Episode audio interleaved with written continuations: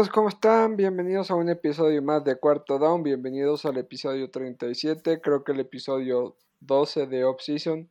Aquí estamos eh, una semana más, trayéndole la información. Si supieran a la, hora que estamos grabando esto y, no sé a qué, qué día saldrá, esperemos que salga en uno o dos días después de haberse grabado. Y nada, eh, una semana tranquila en NFL algunos que otros movimientos interesantes que comentaremos. Trasladaremos lo que pasó con Mbappé a la NFL y daremos nuestro punto de vista. Eh, algunos equipos ya están regresando a, a, OTAs y algunas noticias más, movimientos. Steelers ya tiene su general manager sustituto de Kevin Colbert, pero iremos profundizando. Ahora sí, saludar a mi compañero Alejandro Medina, ¿cómo estás? Muy bien, muy bien, muy bien. Aquí ya listos para platicar una semana más de off-season. Eh, realmente pocos movimientos, ¿eh? No, no quisiera pensar que lo que nos ha pasado siempre que grabamos el siguiente día sale la bomba de la semana. Eh, pero creo que la, pasada que estuvimos con Ore, no, nos, nos, salvamos de que no, no, salió nada pesado, más que lo de acá, pero ya salió como hasta el martes. Entonces, nos salvamos de bombas, de bombas este, semanales. Un saludo a Ore que gracias y agradecerle que, que estuviera aquí y nos divirtiéramos tanto. Esperemos tenerlo pronto de nuevo por aquí. Y pues ahora sí que sin más dilación, eh, empezamos. Quizás vamos a empezar por, por oficinas generales, por el movimiento de Steelers. Sí. Que ya eh, eh, pues, cerró una reconstrucción más que nada operativa y a nivel, o sea, cerró una, una época importante con el retiro de Big Ben. En el campo se te iba tu cara durante 20 años. Pero las oficinas también, Kevin Colbert, General Manager, dijo que era su último draft y que, que tenía que, se iba a dar un paso al lado y, empezaban las entrevistas. Sonaron muchos nombres, sonó el de Omar Khan, sonó el de Lou Riddick, sonó el de el de Andrew Wild, eh, varios nombres. Finalmente creo que eh, Steelers toma la decisión adecuada. Steelers apuesta por la continuidad. Eh, sí. Y se hacen, bueno, se hacen no. Mantienen a Omar Khan en la organización. Omar Khan está atentado por otros equipos. Omar Khan es el genio de finanzas que está detrás de los Steelers. Omar Khan lleva 20 años en la organización y, y, curiosamente estaba leyendo hoy, escuchando hoy una entrevista con Álvaro Martín.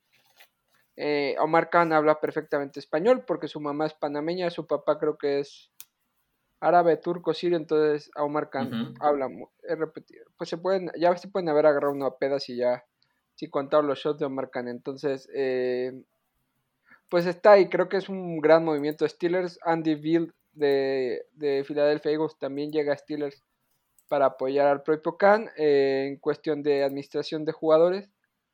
Pero era el movimiento más obvio, o sea, es un tipo en casa que conoce la franquicia, que conoce a los jugadores, conoce los contratos que tiene.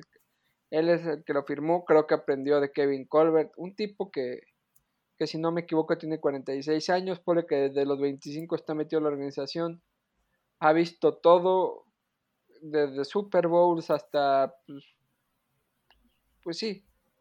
Y creo que tiene una, una etiqueta o una losa pesada que cargar, sobre todo por lo que dejó Colbert, que dejó como más de 50 selecciones de Pro Bowl, eh, 20 eh, All Pros, de momento un Hall of Fame que es Troy Polamalu, pero pues por ahí vendrá Rotisberger, eh, pues si todo sigue por ahí, pues incluso TJ Watt. Eh, no sé si Head Miller eh, podría entrar y lo seleccionó Colbert. Entonces es un, es un hueco importante que tiene que llenar este Steelers, pero creo que es la mejor decisión. Sí, fíjate que yo, yo creo que algo muy interesante de, de Steelers y de la franquicia es que es un, equipo que tradicionalmente juega proyectos largos, no es un equipo que, que suele moverse mucho ni que sea inestable como, como muchos otros que conocemos, Cleveland, que yo lo vivo eh, en carne propia, y, otros muchos, ¿no? Lo que ha pasado con Texans, lo que ha pasado con Jaguars, lo que ha pasado incluso con otras instituciones eh, que en el nombre son fuertes, ¿no? Quisiera pensar en, en los 49ers, que llegó un momento en el que había muchos cambios, y algunos otros más. Y me parece que Steelers hace una jugada buena, bastante positiva en general. Habíamos eh, pensado mucho en quién podría ser este relevo de, del equipo, quién podía ser precisamente esa figura que, que tomara eh, pues las riendas después de que ya no estuviera Kevin Colbert. Y me parece que hacen, hacen una buena decisión, ¿eh? es una, una, elección muy interesante, muy positiva. Me parece que hay elementos muy buenos de parte del, de, de, Omar Khan para, para tomar el, eh, pues, las riendas, ¿no? Porque literalmente es tomar las riendas del equipo, es la única figura que está por debajo del dueño y, cambia mucho la situación, ¿eh? Cambia mucho la situación.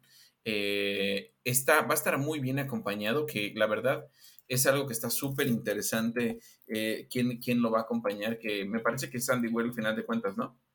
Sí, es Andy Well, que, que es oriundo de Pittsburgh, regresa a su casa Sí. Entonces, y creo que llega para acompañarlo en la gestión de personal, de jugadores. Porque ambos dos como que sonaba que también Andy Bill podía estaba eh, como general manager, pero creo que va a estar por encima Khan, pero veo mucho lo que, lo que va a pasar en la defensa con Terry Lostin y con Brian Flores, que van a estar como muy, muy unidos y que en algún momento las decisiones importantes las tomará el uno o el otro, pero Sí. Es una mancuerna muy buena y, mucha gente de Steelers habla que, que la offseason de Steelers fue buena, sobre todo eh, tanto en el terreno de juego como en contratación de personal. Entonces a mí me gusta. Andy Bill no lo, no lo conozco demasiado, igual tú conoces un poco más de él, pero yo lo que he leído es, todo positivo. Sí, ¿sabes qué es lo que se me hace muy positivo de Andy en general? Es que viene de esta escuela muy, muy interesante de, de, los, de los Eagles. La verdad, los Eagles han venido, Howie Roseman, que es el gerente general, ha venido teniendo escuela en, eh, con distintos personajes, ¿no? Pensar en, en, Andrew Berry, el de los Cleveland Browns. Eh, a pesar de que estuvo en Cleveland, también pasó un buen periodo de tiempo en los Eagles y ahí se formó con Howie Roseman. Eh, ahora pues, pasa lo de Andy también. Y ha habido otras figuras que también han, se han movido, han, han, salido de este esquema de los Eagles para recaer en, en, otros equipos. Y me parece que es una, una escuela la que se ha formado en Filadelfia bastante interesante y le va a caer bien al equipo. Vamos a ver en el caso de Omar Khan qué tanto, eh, qué tanto su fortaleza va a ser los números, qué tanto sus, sus debilidades pueden ser las elecciones, porque quizás pareciera ser que no está tan ligado con los jugadores pero no, no, no estoy seguro de que sea una mala decisión, por todo lo contrario, yo creo que es una buena elección la que hizo Pittsburgh, me gusta, y pues vamos a ver, ¿no? Vamos a ver, todo le quedan muchas cosas ahí, va a tener que, eh, por ahí uno de los primeros movimientos que le van a tocar es, es, es qué va a hacer con, con Minka, qué va a hacer con Deontay Jones, Johnson, que, que está también en este proceso de buscar un nuevo contrato. Hay varias cosas ahí que me llaman la atención y que creo que de pronto eh, valdría la pena que las empezáramos a analizar porque le tocan varios peces gordos de inicio y de entrada también pues va cambia la posición más importante para él, ¿no? Que es la del coreback, la última selección importante que hizo Kevin Colbert y pues vamos a ver, ¿no? Ya de a partir de ahora él su barco, él lo sabrá dirigir y él lo va a manejar de la manera en que mejor le convenga a él y al equipo.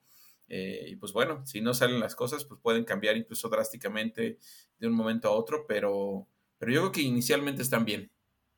Lo que yo creo que es positivo es la buena relación que tiene con Tomlin. Se, ve que hay buena mancuerna en ellos dos y el apoyo de Andy Biel, como dices tú, de la Escuela de Filadelfia, que hemos visto cómo han sacado provecho de estos primeros picks, han sacado muy buenos picks como Fletcher Cox y todos estos jugadores que han logrado detectar. Tiene un año para, para, para planear el draft. Yo creo que, como dices tú, ahorita lo importante va a ser hacerse al lugar. Y lo primero que le van a exigir los aficionados, yo creo que es firmar a Minka y ya después. Sí. Depende de lo que haga Dionte en la temporada, ahí ya empezará otra discusión y, ver cómo organizas el cap, porque pues luego pues a ver qué haces con Cam Hayward. Este fue un tweet. Parece que va a regresar, pero no sabemos porque está en Indianápolis que Cami igual habló de, de, esta semana, pero son movimientos interesantes los que hemos visto en Steelers. Y creo que para no soltarnos, salirnos de nuestra división, pues vámonos con los Browns que hicieron dos movimientos, uno que tú ya esperabas, otro que, que ya estaba casi cantado, pero sorprendía por la cifra.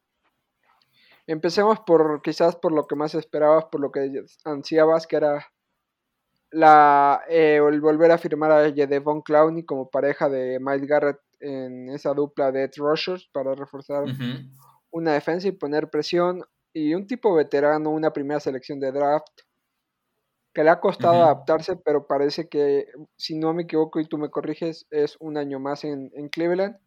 Y por el otro lado, David Njoku, que pues firmó su contrato a largo plazo después de tener el franchise tag, si no me equivoco. Eh, creo que es el quinto mejor tight pagado de, la liga. Está por encima de Mark Andrews. Yo creo que Mark Andrews terminará siendo el, el tight mejor pagado de la liga por, por lo que representa para Baltimore. Y son cerca de 15 millones lo que cobrará en Yoku, ¿no? Sí, súper, súper interesante los movimientos que, que se dieron. Vamos por el primero, que fue la llegada de, de, de Clown y el equipo. Yo creo que, como, como justamente tú lo dices, ¿no? Yo creo que es el momento que yo más esperaba en, este sentido, porque había, hay buena relación con el equipo, él se siente cómodo jugando en Cleveland. Eh, Cleveland está dispuesto a pagarle, no, quizás no lo que gana un pass rusher eh, top en estos momentos, que está por arriba de los 25 millones de dólares, pero sí estaba dispuesto a pagarle una cantidad interesante. Al final de cuentas acuerdan 11 millones de dólares por un año extra. Y pues la idea es que, se mantenga en el equipo, por, no, no, solo por este año, sino por los que vienen. Le ha caído muy bien como mancuerna a, a Miles Garrett porque un, tanto uno como el otro, eh, hay momentos en que uno lleva las dobles coberturas y el otro va libre, entonces hay mucha más posibilidad de que puedan hacer las capturas, ¿no? Ya vimos el año pasado fue un año bastante bueno en capturas. Eh, Miles Garrett termina con 17 la temporada, si no me equivoco, y Clowney termina con 9. Entonces, tener básicamente entre 2, 26 capturas eh, me parece un número bastante positivo, más lo que te puedan dar todos los demás, el strong safety, lo que te pueda dar por ahí un linebacker, los propios eh, tackles defensivos. Entonces yo creo que es una muy buena, una muy buena firma y, me gusta mucho. Y creo que sí, lo había dicho Clowney, ha caído muy bien el equipo y yo creo que hay, hay una cara con Clowney y otra sin Clowney porque se ha adaptado, ¿eh? se ha adaptado. Por ahí tuvo estos episodios muy negativos en, en Seattle y en y en Titanes, pero en Cleveland ha sido todo lo contrario. Quizás es porque en los otros equipos lo veían como ese, como ese pass rusher número uno, que realmente ya no lo es, ya no es este super eh, pass rusher que pues, estuvimos acostumbrados a conocer durante mucho tiempo y que era básicamente el, el, super fuerte ¿no? del equipo. No, acá es el, el 2, pero pero en algunos momentos apoya demasiado a Miles Garrett y cae, y cae bien. Y si nos vamos a la otra firma, pues también muy interesante. Eh, David Njoku, el ala cerrada eh, número uno de los Browns, eh, estaba jugando, bueno, entrenando, porque realmente todavía no estaba jugando, estaba entrenando bajo el, franchise tag, que era de alrededor de 11, 11 millones y medio de dólares, porque es, obviamente, como, es, como saben, el franchise tag se pone con base en el promedio del, de los mejores pagados en, ese momento. Y, bueno, se, coloca el franchise tag. Eh, él empieza un periodo de negociación y pues bueno, al final de cuentas cae ya la firma. Decía por ahí su agente, su agente que tardaron hasta seis meses en pláticas para poderlo cerrar, pero concreta un, contrato de cuatro, de cuatro años por 56.75 millones, alrededor de 14.1 millones por año, lo que hace que sea el quinto Tyrant mejor pagado de la liga, después de algunos otros como, como los que ya hemos visto por ahí. Yo creo que muy probablemente Mark Andrews lo va a superar en, en, un corto periodo de tiempo, pero sí, este, sí queda muy bien, muy bien posicionado. Eh, esta cantidad pareciera ser que es grande, pero también explica mucho que el, el, hecho de que Cleveland no esté yendo, al menos por ahora, por otro receptor principal, porque ellos confían en que, pues bueno, vamos a ver qué pasa con la sanción de, de Deshaun Watson, pero la confianza es que pueda tanto, tanto en Yoku como a Mari Cooper y por ahí David Bell y algunos otros de los jóvenes que están como Donovan Peoples Jones, que es bastante rendidor, mejorar bastante con un, con un coreback tier 1 en comparación de lo que había con Baker en su momento. Sí, totalmente de acuerdo. Y, y Devon Clowney fue pick número uno, llegó a los Texans, tuvo mucho hype, y yo me acuerdo. Las lesiones creo que lo perjudican un poco, como a todos, es muy difícil recuperarse. Después le costó, fue creo, creo, que fue víctima de todo el desorden que se hizo en Texans en, que terminó sacando a Clowney, a David Johnson, a DeAndre Hopkins, a, a TJ Watt. Eh, creo que, bueno, no, David Johnson terminó con ellos, pero yo creo que es parte de ese desmadre que hay en Texans y, y después pues Titans, Seahawks. Y a los Browns, como dices tú, no es el uno, es uno y medio, Eh, aunque pues, se ve y en páginas de Steelers dicen que, que Chokuma Corafor no, no permitió que hiciera capturas de un Clown y es un, es un buen, o sea, yo que lo viví como en Steelers cuando sale pues, Bob Dupree y gracias a Dios que Alex Highsmith este año como que respondió bien. Pero sí es difícil encontrar como esa buena pareja de rushers que te pueda permitir meter presión. Y si ya no es lo que era, eh, pues ahí está todavía el nombre lleva un clown y todavía pesa, todavía te puede marcar la diferencia de alguna jugada. Y por parte de Nyoku, pues estaba claro que el contrato lo iba a tener porque la salida de Austin Hooper, todo eso implicaba. Harrison Bryan ahorita no es tanta competencia para Njoku, es muy buen complemento, pero no es competencia. Y pues David Bell, eh, Amari Cooper, Rashard, Rashard Higgins, creo que ya no está con ustedes, y Donald Pippon Jones, y alguna que otra, Anthony Schwartz, o sea, algunas que otras caras ahí. Pero sí, están apostando al brazo de Sean Watson a, a que no lo sancionen y todo parece que siempre que hablamos de Browns, pues tenemos que hablar de Sean Watson pero, y de su sanción, pero es que pues, es inevitable. Y para no soltar el tema de los Browns, se vio a Sean Watson ya con el uniforme, acaban de regresar de las Bahamas a todos a los OTAs. Que ya hay muchos equipos que casi todos los jugadores están ahí. Salvo Kyler Murray, que creo que no apareció con, con Arizona. Divo con San Francisco todavía no. Este, Jesse Bates con Cincinnati, creo que pues, por ahí hay algunos que otros. Los nuevos Tyreek Hill y todos estos, pues con sus nuevos equipos probando. Pero me sorprendió, o sea, obviamente cuando ves a. Yo cuando vi a Deshaun Watson en la foto que subió Browns, todo en naranja, me recordó a Clemson, o sea. Claro, sí, sí, ya estamos acostumbrados a ver a Deshaun Watson de, de naranja. Y otra cosa que vi hace poquito y me acordé es que Colin Coward dijo que algún general manager le dijo que, que no que el equipo no quiere a Baker, que, que sí todo el equipo está convencido que es una mala vibra, que es mucho ego, que es una mala influencia y siguen tirándole ahora sí que fuego a, o gasolina al incendio, pero es un tema que está ahí que, que, que creo que hasta que no lo corten o no pase algo con él, pues Baker, de Sean Watson van a ir de la mano casi casi. Sí, es interesante saber qué es lo que va a pasar ahí. Eh, se, decía que este, este trade fallido que se intentaba entre Panteras y, Cleveland y que derivó en la llegada de Matt Corral al equipo por ahí del pick 80 del draft, que se aventaron prácticamente los primeros 80 picks del draft negociando Cleveland y las Panteras. Había una una, solicitud interesante de los, los Panthers que era, eh, le pedían que al menos Cleveland se comiera de los 18.5 millones de dólares que va a ganar Baker en este, en este año, en su quinto año de contrato. le pedían que al menos se comiera 15 y Cleveland le decía que no estaba dispuesto a comerse los 15.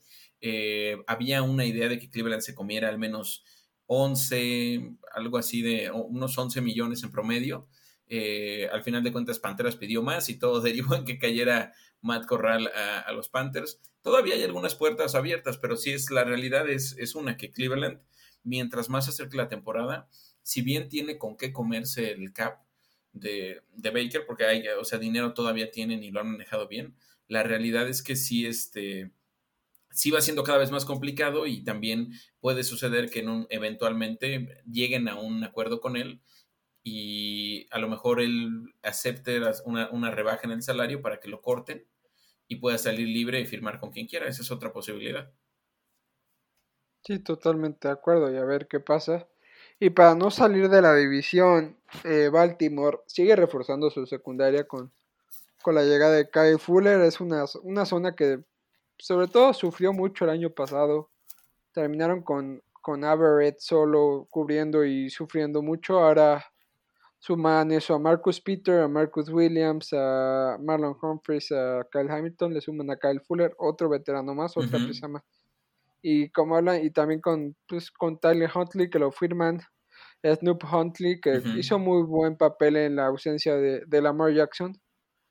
Pero por ahí leí que, que, que, Lamar habló con Da Costa y le dijo, yo no quiero con receptores, yo quiero que me protejas la línea y ahí se vio en el draft con Falele y con, con Linderbaum y la secundaria obviamente la protegen y a mí Baltimore lo sigo siendo, o sea, quizás aunque no tenga receptor todavía entre Mark Andrews, Rashad Bateman y lo que aparezca por ahí, algo pueden hacer. Va a ser un juego muy cargado lo, hacia lo terrestre.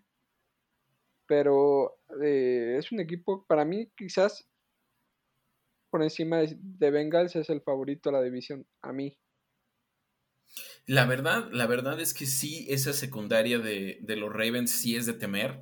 Sí es algo que en el papel me pudiera preocupar. Yo creo que incluso a ti te debería de preocupar un poco lo que estamos viendo con esa secundaria de los Ravens. Hay algunas cosas bien positivas en lo que ha sucedido, ¿no? Si bien ya tenían dos corners top, eh, ahí como son Marcus Peters y obviamente Marlon Humphrey, que es todavía mucho mejor desde mi perspectiva. Me gusta muchísimo la manera en la que juega. Creo que esta llegada de Kyle Furley, le da muchísimo. No sabemos si va a acabar jugando en el slot, no sabemos de qué manera puede que acabe jugando, pero sí le abre muchas puertas, sobre todo a la rotación. El año pasado vimos muchas lesiones en el equipo, lo vimos sufrir por, por muchas cosas.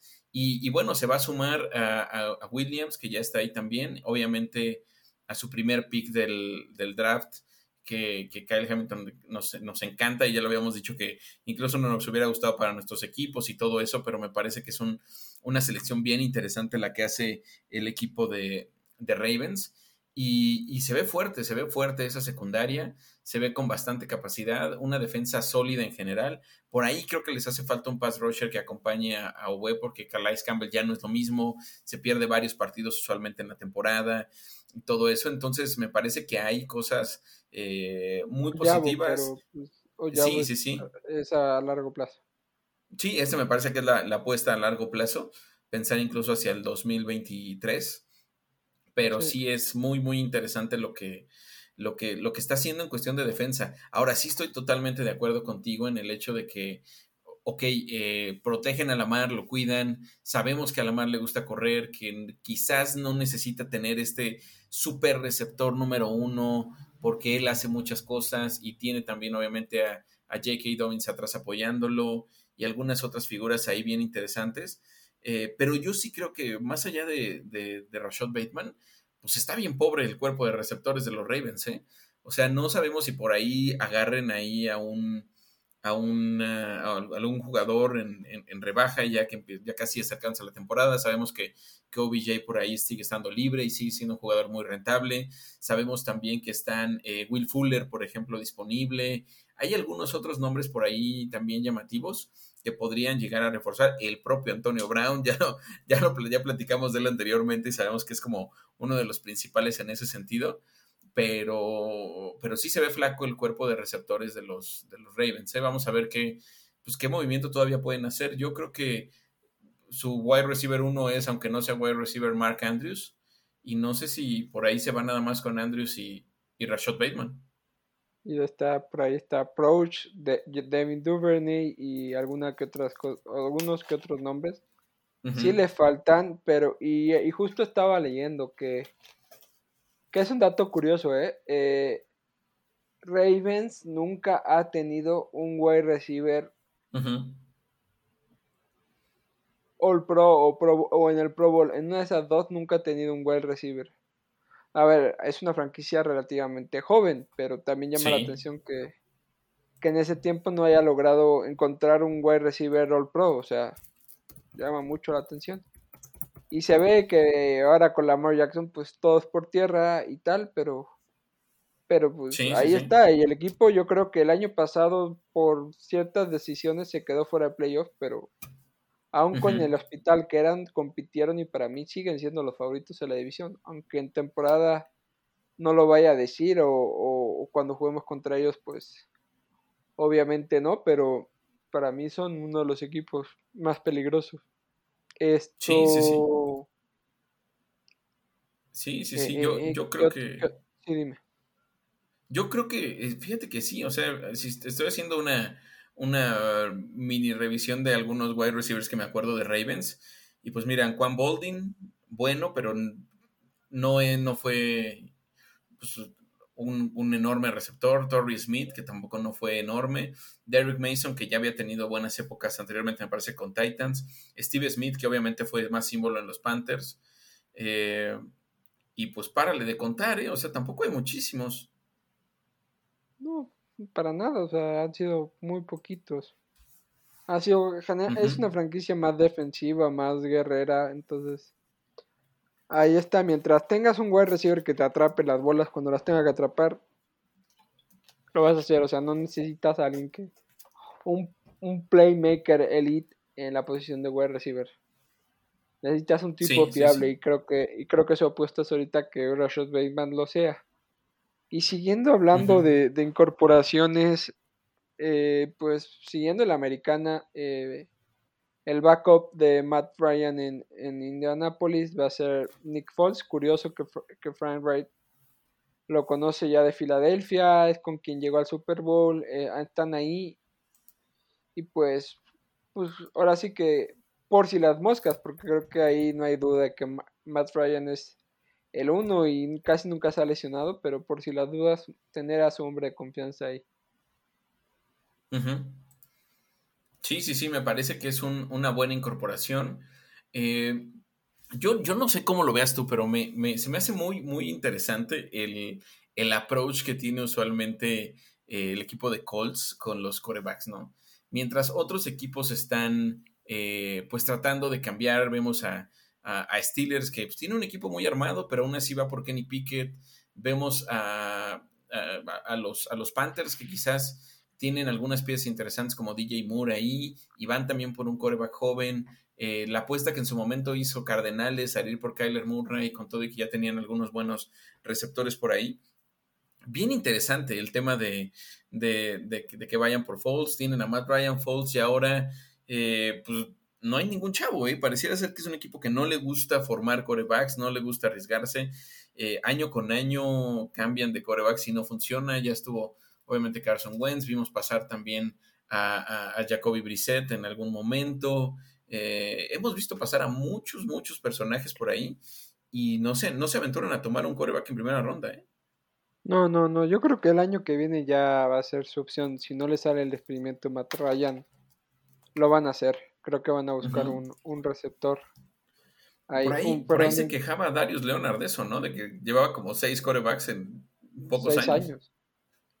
Sí, y creo que, creo que tanto, no, no quiero decir Steelers, pero Atlanta, Carolina, Seattle, eh, Indianapolis, eh, si me apuras, Houston eh, están esperando a la generación de corebacks que viene, que es más potente que la que está ahora. Entonces, eh, ahí está, pero sí es curioso, o sea, cómo buscan a alguien, aún partiendo la base que yo creo que Matt Ryan lo va a hacer muy bien en Colts, por el talento que es. O sea, es un tipo que casi siempre o casi siempre en su carrera ha superado las, las 4.000 yardas aéreas, entonces es un tipo fiable con Michael Pittman, con, con Jelani Woods, con Alec Pierce, con,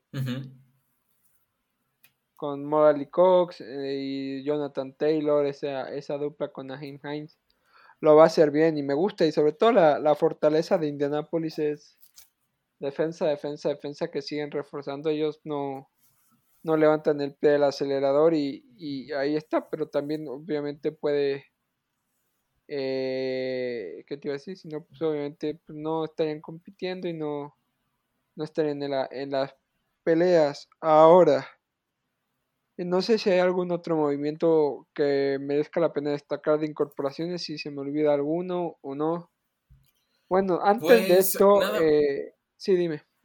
Estábamos todavía con el hecho de Brett Hundley, ¿no? Que viene a reforzar este, este, este, este cuerpo de, de corebacks de los Ravens. Está, está Lamar, está que, no se confunda, creo que el segundo me parece que es Tyler Huntley. Y, el, y el que están firmando ahora es Brett Huntley. Ah, anteriormente estuvo con los Packers, ¿no? Así es, efectivamente, sí, ya. Son tantos apellidos. Eh, entre Huntley y Huntley, como que se revuelve un poco, pero sí va a ser el coreback 3 de, los, de los Ravens. Me imagino que va a estar más bien en la escuadra de prácticas. Pero, pues bueno, un personaje que sí tiene trayectoria. En sí, y, y antes, y siguiendo el tema de corebacks, y no, o sea, no se me había olvidado mencionarlo. Al parecer salieron los, los resultados de la, a la autopsia de Dwayne Haskins y pues dicen, dicen que estaba bajo sustancias ilegales, eh, venía bebido, venía con una mujer que no es su pareja, entonces pues el tema de Ben Haskins sigue dando. Hay mucha gente dijo ya déjelo descansar en paz, pero pues pues lo tenemos que sacar el tema porque sí, o sea, es algo que se criticó mucho que, que la vida de exceso de, de Dwayne Haskins y alguna vez alguien lo dijo, incluso Adam Schefter y el analista este. Sí. Pero pues volvió a salir a la palestra y nada más era mencionarlo. Sí, salen, salen todavía estas cosas y sí pareciera ser como que eh, no sé si es del todo positivo después de lo que vimos. Me, me gustaría más que de pronto ya dejáramos de pues dejarlo descansar. La verdad es que me quedo más con la imagen de él como, como deportista, con lo que hizo en Ohio, State, en Ohio State, ese primer año que tuvo con, con, los Redskins, con todo, y que le tocó unos, Redskins en total destrucción y bastantes, eh, bastante desarmados. Me parece que pues me quedo, preferiría quedarme con esa imagen, ¿no? Obviamente pueden salir muchas cosas, pueden salir muchas dificultades ahí, pero pues bueno, ni modo, es un, es un momento difícil, no, no, no, acaba por ser un momento difícil para, para su familia y todo eso. Sí, y, siguiendo el tema de corebacks, Colin Kaepernick, si el año, si hablábamos de que Antonio Brown lo criticó porque era marketing, al parecer, eh, Las Vegas Raiders le dieron una oportunidad de mostrarse en su training camp, en sus OTAs, a principios de la semana. Ahora salió con que ya gustó mucho y empiezan a estar los rumores de que si va a ser o no el coreback segundo. Que si podría, incluso hay gente que dice que si le podía quitar el, sitio a Derek Carr. Yo creo que no. Derek Carr es un coreback infravalorado, muy fiable, pero infravalorado. Eh, y pues positivo, o sea, si tiene el nivel y, puede competir por un puesto de coreback 2, muy bien, o sea, dicen que hay equipos donde podría ser el titular, Miami no lo creo, aunque mucha gente le tira hate a Atlanta, Carolina, Seattle, eh, Houston. Sí. Hay que ver cómo, cómo le pasan factura estos cinco años parado sin jugar a un gran ritmo competitivo. Está bien, has estado entrenando con estrellas, pero no es lo mismo. Y Colin Kaepernick sigue estando vigente, sigue estando en la agenda mediática. Que eso hay que alabárselo, o sea, se maneja muy bien en ese terreno. Sí, completamente. Yo creo que es un, es un jugador, eh, bueno, más bien fue un jugador en su momento muy destacado, muy bien valorado. Eh, la verdad, la verdad, ese Super Bowl que pierde contra los Ravens yo creo que, vamos, lo tendría que haber ganado por el momento que traía, por lo bien que venía jugando eh, San Francisco, lo debió de haber ganado el equipo de la Bahía. Al final de cuentas lo pierden y ahí empieza como que a moverse hacia otro lado el, panorama, ya no era como la, superfigura, empezó a, a, tener un trabajo de activismo muy positivo para algunas personas, muy negativo para otros. A mí en lo personal me gustó, me gustó esa faceta de él, me gustó que levantara la voz y me gustó que, peleara por algunas causas que, pues, que, cambiaron la verdad a partir de él, ¿no? Sí hubo un movimiento muy, muy interesante el que se generó, incluso con críticas directas de, algunos funcionarios políticos importantes como Donald Trump en su momento cuando llegó criticando a la liga por porque los jugadores se encanan y todo eso. Y bueno, vamos a ver, pareciera ser que al final va a haber algún tipo de luz en este sentido. Ya salió por ahí a decir eh, el, head coach de los Riders, que en este momento se fue su nombre, pero salió ya a decir que... Josh McDaniels, exactamente. Salió ya a decir que el, equipo es de Derek Carr y que Derek Carr es la prioridad número uno de, para ellos, por, algo le dieron un, buen contrato y todo eso, y por algo le dieron ese, esa super arma que es, que es Devante Adams, pero me parece que pues va a tratar de aprovechar la, opción ¿eh? y va a estar ahí y va a haber oportunidad y si lo llegaran a firmar, claramente él va a ser el quarterback número dos, ¿no? Eh, obviamente llegará un momento en que pueda jugar, llegará otro momento en que no, pero, pero de que va a estar ahí, va a estar ahí. Yo creo que hay posibilidad y sí, sí tiene chance eventualmente de ser uno, ¿no? Lo que decías ahorita de Panteras, por ejemplo, Matt Corral está, está solamente muy verde, no ha tenido ningún, ningún partido y tampoco fue como que tuviera una trayectoria enorme en la universidad. Y, el caso de, de, Sam Darnold deja, deja muchas dudas. Eh, pensamos en Drew Locke también y en Gene Smith. Eh, pues claramente podría estar en alguno de esos equipos, ¿no? O sea, de que hay oportunidades, hay oportunidades. Pero bueno, pues hay que, hay que ver qué pasa con esto, si eventualmente hay una posibilidad de una firma o qué, pero, pero está interesante. La verdad es que parecía ser que se está abriendo finalmente la puerta. Sí, parece que yo me acuerdo de cosas distintas, pero, o sea, en el sentido de que no, no van en el momento de la conversación, pero antes de que se me olvide, pues desde aquí condenar lo que pasó a inicios de la semana en, Texas, en, en Uval, en cerca de San Antonio. Yo que mis, mis, mis, hermanos estudian en San Antonio, eh, les mandé un mensaje de, oigan, ¿les conoce la escuela? Y mi hermana me dijo, sí, yo jugué contra el High School Dual en, en cuando jugaba básquetbol ahí, pues es 80 millas tampoco es tanto y sabemos que en Texas, pues este tipo de... Pues nada, desde aquí condenarlo y, creo que como, y quiero seguir haciendo el paréntesis, lo que dijo Steve Kerr creo que es muy necesario. Que ya se empiece a hacer ese tipo de cuestionamientos, que figuras como Steve Kerr que ya está en la final de NBA haga esos cuestionamientos es muy pesado, pero pues no quería dejar la oportunidad de, condenarlo y de, pues, de transmitir nuestro pésame a, la familia de las víctimas, niños de, de 10 años que pues, no tienen la culpa de, de un desquiciado mental, termine llevándoselos por delante.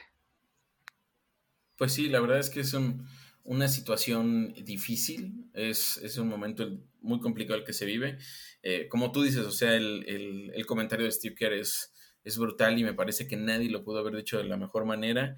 Eh, me parece que en la liga, en, en, la NFL, algunos jugadores por ahí a través de redes dijeron ya basta, esto es suficiente, se necesita eh, una solución. Obviamente puntuando hacia el tema del control de armas y todo lo que se ha dialogado en torno a este, este, polémico punto de la segunda enmienda en Estados Unidos que permite eh, la, aportación y adquisición de armas. Eh, me parece que no sabemos cuál sería eventualmente el, comportamiento que tendría un personaje como Colin Kaepernick ante una situación de esta naturaleza, ya estando en la liga, qué comentarios daría, cómo lo mencionaría, pero sí creo que en este momento nos hace falta una, o hace falta más bien, una figura eh, pues, de peso que haga este tipo de señalamientos, la verdad. Eh, Steve Kerr, la verdad, se vio muy bien y pues bueno, la verdad es que el momento también muy difícil y muy, pues muy preocupante lo que se vive en ese sentido. Creo que, creo que bueno, es, un pequeño paréntesis el que estamos tomando, pero, pero bien, bien Kerr, la verdad, por haberlo recordado está bastante bien. Sí, y regresando a NFL y tema de Kaepernick, terminará firmando con pues con las veas quién sabe, pero pues ahí está, le está echando ganas, está haciendo su campaña publicitaria, su o su posicionamiento muy bien y creo que el siguiente paso es como irse a Las Vegas también. Ya lo iniciaremos, buscaremos a alguien que nos pueda explicarlo cuando venga. Pero, eh, y no sé qué otro tema de NFL hay. Ah, eh, corrígeme, eh, Tom Brady sigue haciendo, se está preparando para su roast. Va a jugar el, torneo de golf con, con, Aaron Rodgers, con Patrick Mahomes y con Josh, Josh Allen. No sé si lo que se salió es como un promocional, pero se ve que están jugando al golf y está la, tienen que meter la pelotita en, las manos de, los maniquíes de sus jugadores de, de, Mike Evans y en este caso él dice que pues, a él no lo abandonan, que, que su Mike Evans son manos seguras que no lo abandona, no como el caso de Tyreek Hill o como Aaron Rodgers que no van a tener eh, a quien le lancen y le termina diciendo a Josh Allen como bueno, tú no te preocupes que a ti también terminarán abandonándote. O sea, es curioso cómo Tom Brady ya, ya se está volviendo más humano y más, más jocoso, más jovial. Y, y, tú y yo en el grupo de NFL Fantasy, de, de Freak NFL, pues ahí dije yo, con lo fácil que es decir, pues tú ibas a dejar plantado a Tampa por una cantidad horrible de dinero en, en Miami o lo mismo que hiciste con los Pats, entonces... Pero pues Tom Brady ahí sigue participando y practicando para su roast. y qué personaje tan interesante, ¿no? Y de pronto ya lo ve uno como, no solo como ese jugador que ha sido una carrera brutal, como pocas en la, en la historia del deporte, yo me atrevería a decir por ahí comparado con todo lo que se vivió con Michael Jordan y algunos otros fenómenos que ha habido a lo largo de la historia del deporte, pero cómo lo ve uno ya también como, como de pronto con esta cara de analista, con esta cara de socialité, con esta cara como de, pues no sé, con muchas facetas ya más allá del deporte. Me parece que eso mismo ha encontrado a partir de que, de que salió de, del equipo de Foxboro, de, los Pats. Me parece que ese, ese aliviane no nos había, digo, más bien nos permitió ver estas otras facetas que tiene Tom. Y, bien interesante, ¿eh? y me cae bien y me gusta, no, no sé si ese, ese Tom Brady rígido que durante años nos acostumbramos a ver en, en Nueva Inglaterra era realmente el que, el que es su personalidad, ¿eh? porque cambia mucho, dista mucho esta diferencia entre, entre un Tom Brady y otro.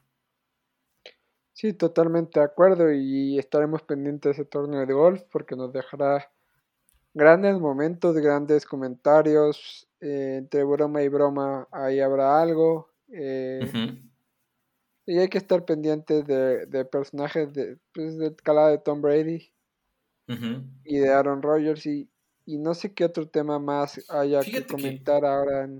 hay, hay, un tema bien interesante. Hay un, un, tema bien interesante y sí quiero saber tu opinión. Eh, a lo largo de la semana se discutió mucho, o la NFL viene eh, discutiendo, analizando, platicando qué va a hacer con el Pro Bowl. Eh? Realmente ha sido un partido que que ya realmente a, pocas personas les, interesa, ¿no? Creo que llama más la atención todo la, todos los, todas las pruebas de skills que hay alrededor, las que se hacen el, jueves, el viernes, el propio sábado antes del partido, todas las cosas que se realizan en el en torno al juego, que el mismo juego, ¿no? El mismo juego acaba siendo siempre pues, una barbaridad, aburridísimo, que, acaba casi siempre 48, 44, eh, con, jugadas que son como, como de cascarita, entendiendo uno que los jugadores realmente no se quieren lesionar, ¿no? Que no quieren tener problemas, que no quieren tener, quieren ya irse a descansar. Y a diferencia de lo que es el, el, juego de las estrellas en la NBA, que es una cosa brutal, donde ves clavadas al por mayor y ves un espectáculo tremendo, o como el juego de las estrellas en el béisbol, que es súper importante porque define quién, quién en, en, en, en, casa de quién se juega el primer partido de la, de la serie final en, la NFL es un partido sin sentido que ha pasado sin pena ni gloria por años y años y únicamente sirve como para decir, ah, yo soy cuatro veces Pro Bowler, ¿no? O soy tres veces Pro Bowler, ¿no?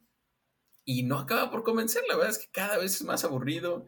Eh, no sé, ¿qué, ¿qué, qué, se debe hacer desde tu perspectiva con este juego? Yo no, yo en lo personal no creo que la NFL lo, lo cancele, lo, lo elimine. Más que nada porque es una forma que tiene muy, muy fácil de acercar los jugadores a los fans, de que los niños estén con sus ídolos, de que puedan convivir en un ambiente distendido y que, el jugador se relaje también. Eh, y que ellos y tienen muy bien estudiado su modelo en Estados Unidos y creo que el Pro Bowl les sirve para que se acerquen y la interacción eh, tú, tú, lo sabes y mucha gente lo sabe. Yo, a mí me encanta el show de skills y todo lo que, lo que hacen. Carreras, quemados, corebacks. A mí me gusta, es un tipo, algo, contenido interesante. Eh, el partido, pues sí, es, o sea, no lo veo porque dices, ¿sabes qué flojera? No sé qué. Creo que tienen que poner un incentivo para. Eh, para, para, para, para darle interés al juego. O sea, en la, en la MLB, obviamente ahí está el juego de que es a mitad de temporada y, y tanto la nacional como la americana se compiten por ver quién, quién juega en casa y ahí es cosa seria. O sea, no hay, no hay, no, no, nadie le permite una broma a alguien más. Para eso tienes el show de, de home runs y todo. En la NBA, pues se juegan, creo que se juegan tres cuartos a, a, X puntos y, y, dinero y el último, el que llega a esos puntos, se suma y, y ganan y luego dinero y le dan un incentivo al equipo ganador. Creo que algo así tiene que hacer la NFL o yo creo que eh, la oportunidad es hacerlo después del Super Bowl porque así te aseguras que también pues, tus campeones del Super Bowl van a estar ahí. Y, y, poner por lo menos eh, temas de caridad por delante, algo que pues el equipo que gane la conferencia que gane eh, eh, donará a esto o, a, o el jugador que, que gane eh, lo ganará.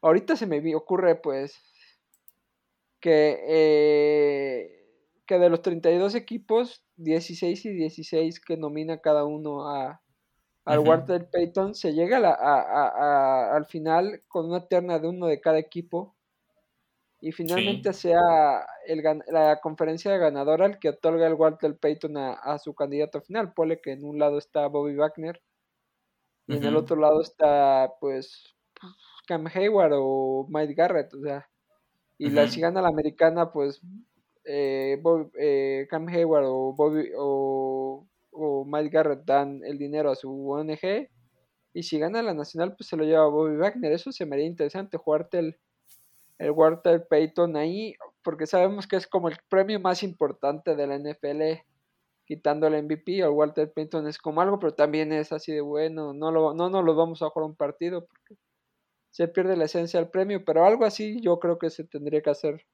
no creo que lo vayan a eliminar porque es una forma que tienen muy fácil dar a, de acercarse al fan. Sí, yo también creo y me gusta, me gusta el tema del acercamiento con el fan. De hecho, muchas veces he pensado en, obviamente no, no he tenido chance de ir a, ver un juego de Cleveland en temporada regular. Eh, me gustaría mucho, claro, claramente está, pero algunas de las veces que he pensado en la posibilidad de asistir a ver un partido, sí he considerado el Pro Bowl porque sí es una fecha en la que realmente te puedes acercar muy fácil a tu jugador favorito. El, el, el tema de que tengas de pronto chance de, no sé, tomarte una foto con Lamar o tomarte por ahí una foto en mi casa con, con Miles Garrett y con algunos otros es algo que es muy, pues, que, que, que, te llama, ¿no? Y que te gusta y que es algo que te podría, que te podría generar mucha emoción. Eh, sí creo que alguna opción de ese tipo puede, puede ser la que funcione. También se ha, hablado por ahí acerca de la posibilidad de que exista, no sé, alguna suerte de compensación a los equipos que al equipar para la conferencia que gane en el sentido de que, no sé, eh, así como meten los, los picks de, draft de los, de los jugadores, de los, de, ajá, de los, los, que son de compensación, los de compensatorios, que de alguna manera pudieran darle picks de draft en sexta ronda, por decirlo así, quinta ronda, eh, por ahí del 2-200, ¿no? Eh, a, los, a, los a los equipos que están en la conferencia que ganó, ¿no? habría que ver de qué manera lo pueden acomodar, pero pues yo creo que es una chance que, generaría algún tipo de emoción, sobre todo en los, en los, en los dueños y motivar a los jugadores que van a participar y pues seguir, seguir eh, realizando cada vez de mejor manera los skill shows. La verdad, por ejemplo, fue muy emocionante eh, lo, que, lo que hemos visto anteriormente con, por ejemplo, la carrera que, que ganó Micah Parsons el año pasado o hace un par de años el el, juego de quemados que gana, que gana Jarvis Landry. Eh, ha, habido, ha habido muy buenos skills games ahí alrededor del, Pro Bowl. Y yo tampoco creo que lo cancelen, nada más habría que encontrar alguna manera de volverlo más emocionante. Como tú decías, no sé, obviamente el básquetbol se presta mucho porque las clavadas siempre son ultra espectaculares y siempre hay como que algo ahí que te va a acabar llamando. Y al final de cuentas son, son 14 jugadores, no son casi 100 o, 80 los que están ahí. Son 14, 15 jugadores de, cada lado y es mucho más sencillo manejarlos. Pero sí creo que hay, eh, pues digámoslo así, alguna, alguna oportunidad de cambiar las cosas y que, deje de ser este partido aburrido que nadie quiere ver, que nadie quiere voltear y que únicamente sirve para estar en medio de, entre el último juego del, de los campeonatos de conferencia al Super Bowl. Sí, totalmente acuerdo. A ver qué pasa con el Pro Bowl y seguir eso. Y ya para cerrar este episodio, eh, eh, queremos cerrar con un tema igual curioso. Eh, sabemos que al fin de semana pasado la noticia de Mbappé azotó redes sociales porque al final se quedó en el PSG cuando parecía que ya lo tenía amarrado por el Madrid. Y se hablaba de que dinero y que esto y que Aaron Rodgers, digo, Samuel aprendan de él lo que es jugar con un equipo. Y creo que fue en el grupo que estamos en Freak NFL donde dieron una, una, una, una reflexión interesante que el que hay un, más o menos un tope salarial, una liga, un acuerdo entre los equipos y los dueños que más o menos equivale a la competencia permite, es una sana competencia, un marco regulatorio donde todos ganan y casos como el de Mbappé serían muy difíciles de ver, eh, pero pues tú quiero ver, quiero conocer tu opinión. Fíjate que ah, justo esto era algo que sí veníamos platicando ya y se me ha hecho muy interesante el, ah, por ahí un, un tuit que leíamos en torno a la importancia que tiene el, el cap space o el, este, este tope salarial que tienen los equipos para evitar firmar eh, jugadores a tajo y destajo y al por mayor y que se convierte en un problema. Eh, la, la, NFL hace ya varios años, cuando lo estableció, lo hizo pensando en evitar que sucedieran esto, ¿no? Que, que sucedieran ultrapujas entre equipos millonarios y no millonarios. Eh, por un jugador, ¿no? Si bien sí existe pues, la posibilidad de que se ofrezca algún contrato a, más grande que otro a un jugador, vamos a poner un nombre, eh, Christian Kirk, ¿no? Que, hay una posibilidad de ofrecerle un contrato de 27 millones, ¿no? Y que eso eleve el volumen de los contratos que se hacían anteriormente, me parece que, que no, no supera los límites, ¿no? Al final de cuentas, cada equipo está eh, destinado a utilizar tal cantidad de, de dinero y también la, la, propia NFL llama a que lo gasten, ¿no? A que no se quede eh, el, cap eh, para el siguiente año, ni mucho menos, ¿no? Entonces, este tipo de medidas han generado que haya mucha más paridad, aunado al draft, a que la primera selección siempre sea el, equipo más perdedor y otro tipo de cosas, a que la NFL sea la liga más competitiva del, pues, del mundo, me parece desde mi perspectiva. Porque mientras, tenen, mientras tenemos en el fútbol a claros gigantes, llámese, como decíamos eventualmente, el Real Madrid, llámese Paris Saint Germain, en este momento por la cantidad de dinero árabe que tiene, o llámese Barcelona, o llámese Inter, o llámese Chelsea, o, o llámese City, todos estos equipos enormes eh, y muy superiores en, en dinero y, y en varias otras cuestiones en comparación de equipos más pequeños y modestos, la realidad es que en la NFL pasa muy poco, ¿no? Y no tenemos, si bien tenemos equipos grandes y equipos populares, que es lo que yo creo que, que al final de cuentas es lo que enmarca esto, como Dallas, como los Niners, como Pittsburgh y como otros muchos conjuntos en, en general, me parece que sí hay una posibilidad de competir, sí hay una posibilidad de llegar más arriba y hemos visto, por ejemplo, a unos Bills hace unos años en la calle que no tenían nada para competir, que Antonio Brown los ninguneó en su momento. Eh, tuvimos también a unos, a unos Cincinnati Bengals totalmente perdidos, ganando dos, tres partidos y en un par de temporadas más están ya en el Super Bowl compitiendo con una chance de ganar. Eh, me parece que te habla de una paridad de una liga, de una liga que entiende mucho eh, por dónde tiene que ir la competitividad y sobre todo el dinero, porque al final de cuentas, más allá de competitividad y de, y de otras cosas, pues el dinero es lo que manda, ¿no? Y al final hay equipos que son eh, sustentables, que tienen ingresos y egresos bastante nivelados, no se salen del renglón y, no vemos lo que pasa en el fútbol, ¿no? Donde de pronto eh, el Paris Saint Germain contrata a un jugador por 100 millones de dólares y al mismo tiempo el año pasado tuvo una pérdida de 250 millones, pero no importa porque es dinero de otro país eh, y, genera este tipo de, problemáticas, ¿no? Y más allá de que existe un, llamado fair play financiero, pues no acaba de tener eh, reglas lo bastante suficientemente fuertes como para poder manejarse ante, tales movimientos, ¿no?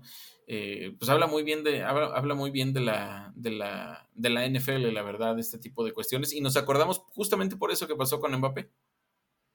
Sí, totalmente de acuerdo. El, el tema del tope salarial en Estados Unidos está muy, muy bien cuidado. Más que nada porque cuidan su espectáculo. Entre todos se cuida las espaldas. Nadie quiere que un equipo sea más poderoso que el otro, porque al fin y al cabo, pues te llevas a los mejores talentos y no, no todos, eh, no puedes vender la historia de que todos pueden ganar un Super Bowl o un anillo de NBA.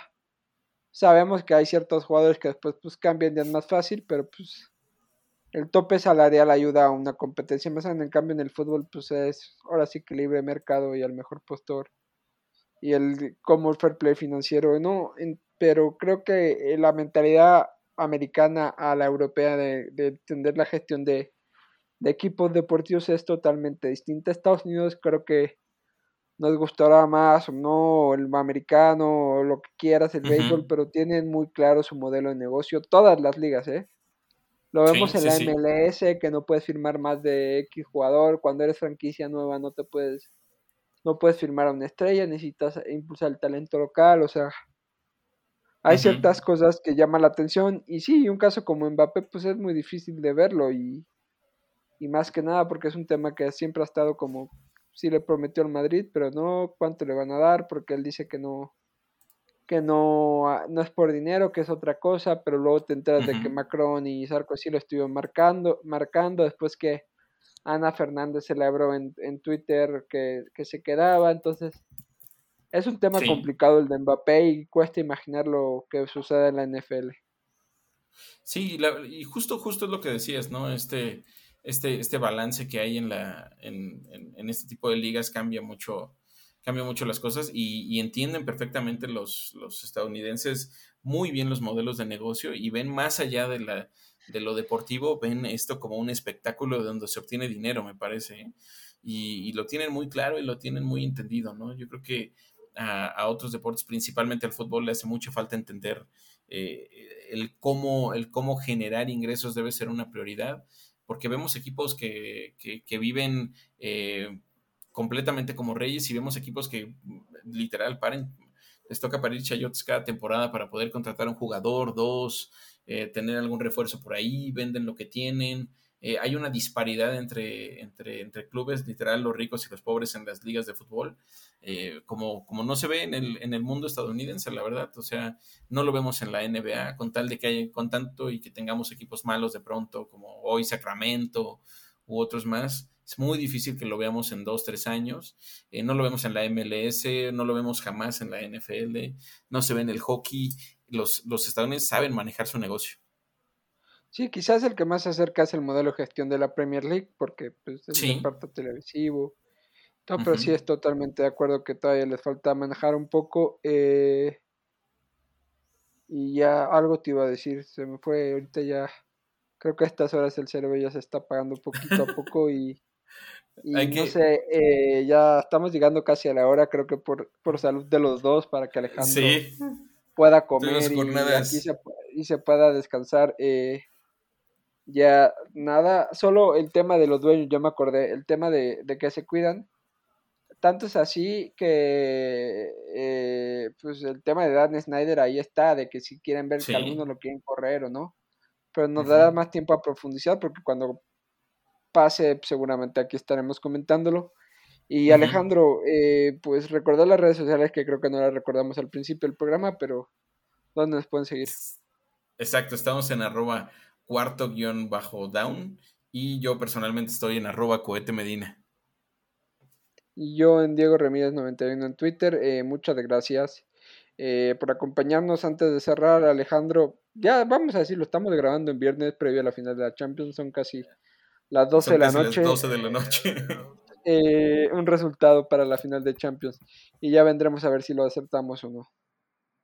Um, gana el Madrid 2-1. Sí, va a ser un partido interesante. Yo creo que. Creo que Courtois puede hacer la diferencia y el Madrid gana. Muy justo, pero eh, va a estar ahí bueno el partido. Vamos a ver, vamos a ver cómo festejan, ¿eh? Van a festejar en, en la cancha del Paris Saint Germain, van a poner la playa del Real en el centro o a ver qué sucede, ¿no? Sí. Y a ver cómo. interesante cómo lo hace Florentino en París después de todo lo que pasó la semana pasada y todas esas cosas. Sí. Pero bueno, eh, muchísimas gracias Alejandro. Muchísimas gracias también, compadre, y pues aquí seguimos platicando. Adiós. Chao. Thank you.